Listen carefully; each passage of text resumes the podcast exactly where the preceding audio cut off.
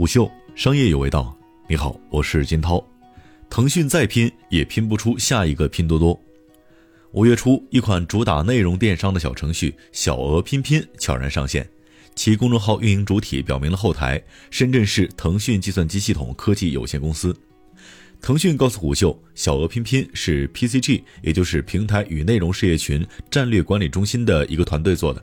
这是一个以拼单为主要购物形式的产品，其销售的商品通常低于该商品的市场价格。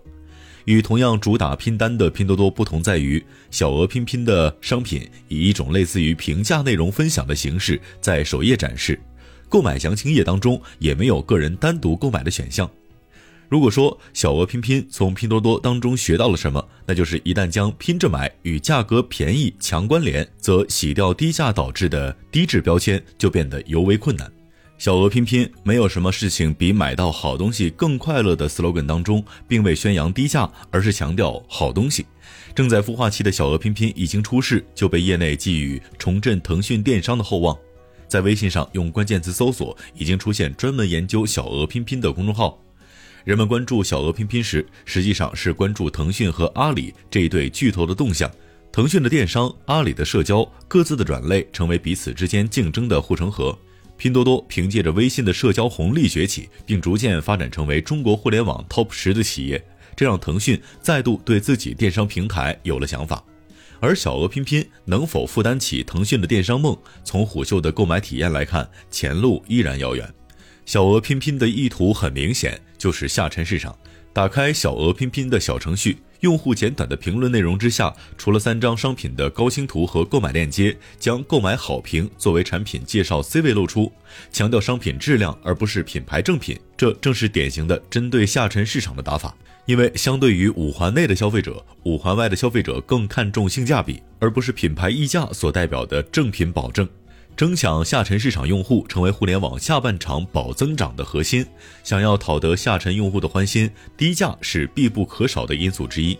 前有拼多多的低价渠道，后有某猫的官方旗舰，小额拼拼很难在物美价廉上占得优势。在官方自营店、品牌店默认为官方正品的前提之下，从价格和产品的多样性来看，拼多多稳赢。官方客服自称为腾讯官方的内容带货产品，这不难理解。通过挺舒服的，洗过了没有发现掉色和缩水，做工也不错，没有发现线头和瑕疵，诸如这一类的评价，用高性价比去吸引用户购买，再通过微信天然的社交氛围分享，达到带货的目的，这大概就是小额拼拼所说的内容电商。在实际购买当中，小额拼拼购买的流程同一般的电商平台一样，付款收货，但根据订单的页面，小额拼拼的产品逻辑是付款分享收货。多了一个待分享键，目前小鹅拼拼还在孵化当中，一些页面还没有链接内容，比如我的订单中除全部页面正常显示，待分享等其他的页面均显示还没有找到订单。但一个重要的点是，虎嗅再三确认，小鹅拼拼并没有设置评价的功能，即使在确认收货之后，仅有的功能是查看物流与申请退款。那么带货的评论是从何而来？是否是用户的真实评价？需要打个问号。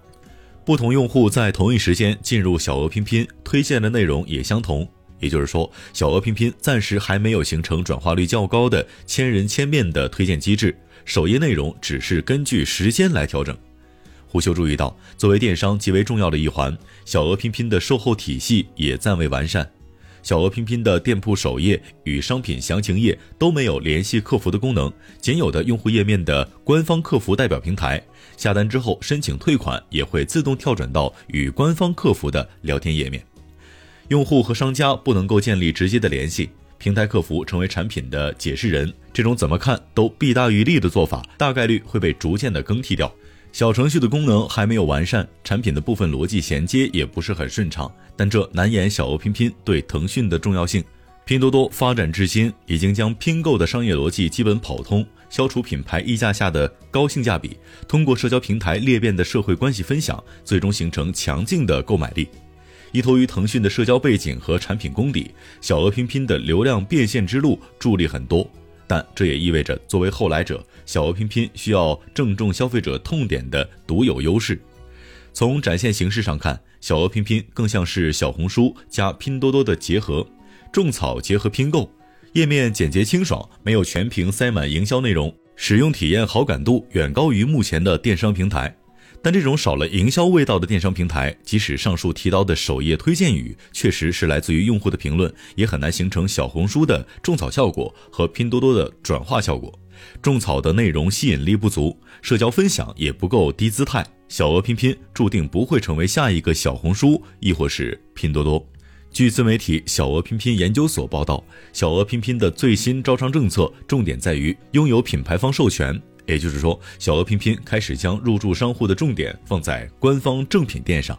从淘宝、拼多多发展的路径上看，淘宝前期以非品牌商户为主，后期通过引入品牌旗舰店，弥补看重品牌的群体的消费需求。拼多多则是从一开始就散店与品牌店铺同时推进，捕捉的用户较为全面。